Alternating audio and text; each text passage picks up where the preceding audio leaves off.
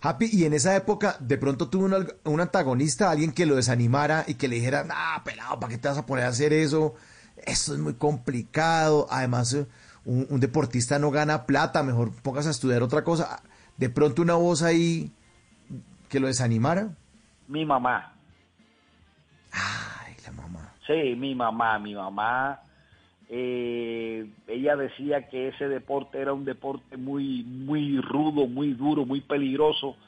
Y yo pesaba 42 kilos, era muy delgadito, 45 kilos, era demasiado delgado. Entonces ella veía ese boxeo como un deporte muy, pero muy peligroso.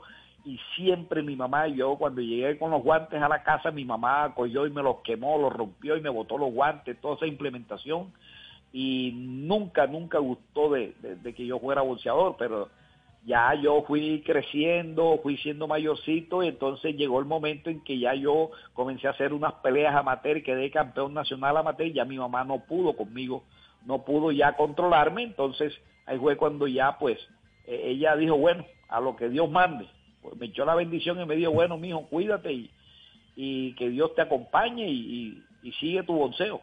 Entonces yo seguí mi boxeo.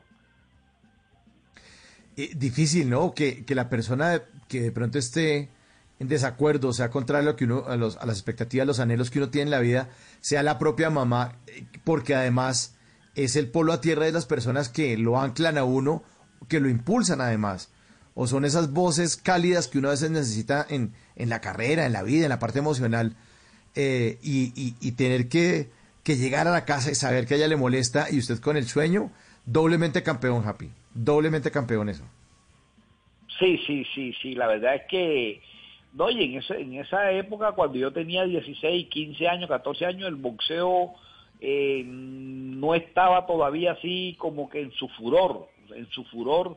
Eh, ya después que Pambelé fue campeón en el año 72, eh, bueno, y ya pero ya después yo me emocioné, Pambelé quedó, quedó campeón mundial y yo, eso me motivó, después quedó Valdés campeón y eso me motivó, yo dije, yo voy a ser campeón como ellos, yo tengo que ser grande, campeón, entonces, pero mi mamá nunca, nunca, pues estuvo de acuerdo con eso, pero, pero fíjate que, que ya le tocó ir a Las Vegas a verme pelear, le tocó ir a Miami, conoció en los Estados Unidos gracias a mí, porque mi mamá era una señora campesina, era enfermera, nació, nació en Montería, nunca salió de Montería, jamás salió de Montería y de Montería eh, pisó a Miami de una vez, cogió, se fue en un avión y de Montería voló a Miami a conocer Miami, conocer Las Vegas, Los Ángeles y bueno, me, mi, mi viejita pues falleció hace cuatro o cinco años y, y yo quedo con la satisfacción de que ella conoció bastante.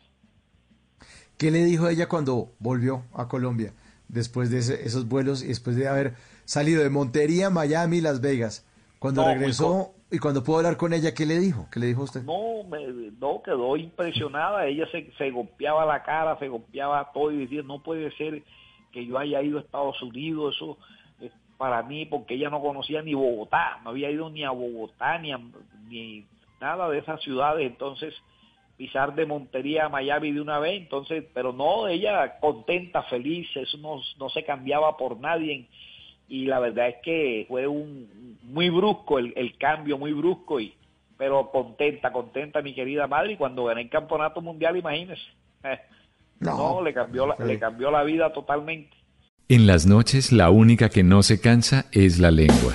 Por eso, de lunes a jueves a las 10 de la noche empieza Bla Bla Blue con invitados de lujo. Le saluda la chilindrina. Soy Bonnie Cepeda. habla Michelle Brown. Yo soy Liz Pereira. Checo Acosta, el príncipe del carnaval. Soy Claudio Bamón. Los saludo Alfredo de la Fe. Yo soy María. Con buena música, con historias que merecen ser contadas, con expertos en esos temas que desde nuestra casa tanto nos inquietan y con las llamadas de los oyentes que quieran hacer parte de este espacio de conversaciones para gente despierta. Bla bla blue. De 10 de la noche a 1 de la mañana. Bla bla blue. Porque ahora te escuchamos en la radio.